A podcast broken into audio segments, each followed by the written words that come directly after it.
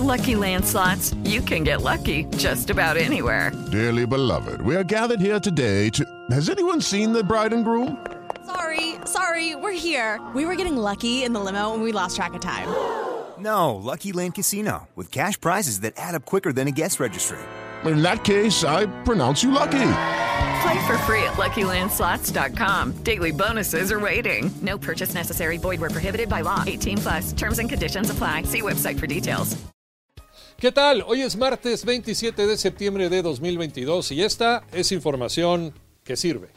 Se terminó la paciencia. Padres de los 43 normalistas desaparecidos en Iguala exigieron la renuncia del fiscal Alejandro Gertz.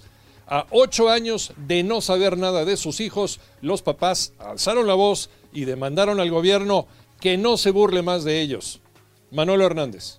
Los padres de los 43 normalistas de Ayotzinapa hicieron un llamado a la actual administración a que no se siga burlando de ellos, ya que al parecer no quieren investigar a los militares que pudieron estar inmiscuidos en estos hechos. Señalaron que a cuatro años del actual gobierno, más que avances, se tienen retrocesos y siguen sin saber qué pasó aquella noche. Inclusive pidieron la remoción del fiscal general de la República, Alejandro Gersmanero. Esta es información del Consejo Nacional de Población.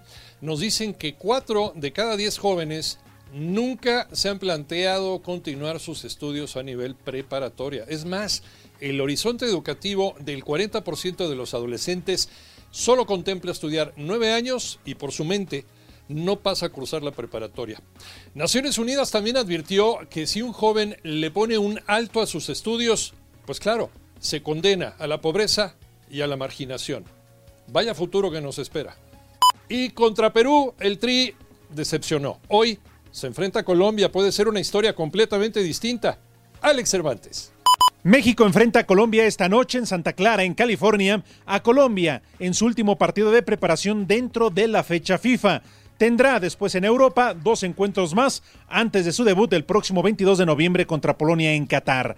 Esta noche no será nada sencillo, aunque enfrenta a Colombia, una selección que no irá a la Copa del Mundo, que quedó eliminada después de las eliminatorias en Conmebol, que es muy distinta a la eliminatoria en esta parte del mundo a lo que sabemos y se juega en CONCACAF.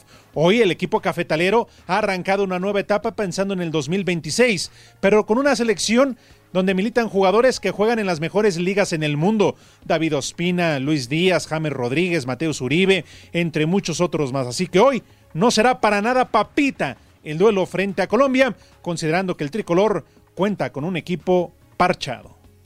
Escúchanos de lunes a viernes de 6 a 10 de la mañana por 88.9 Noticias, información que sirve por tu estación favorita de Grupo Asir y a través de iHeartRadio.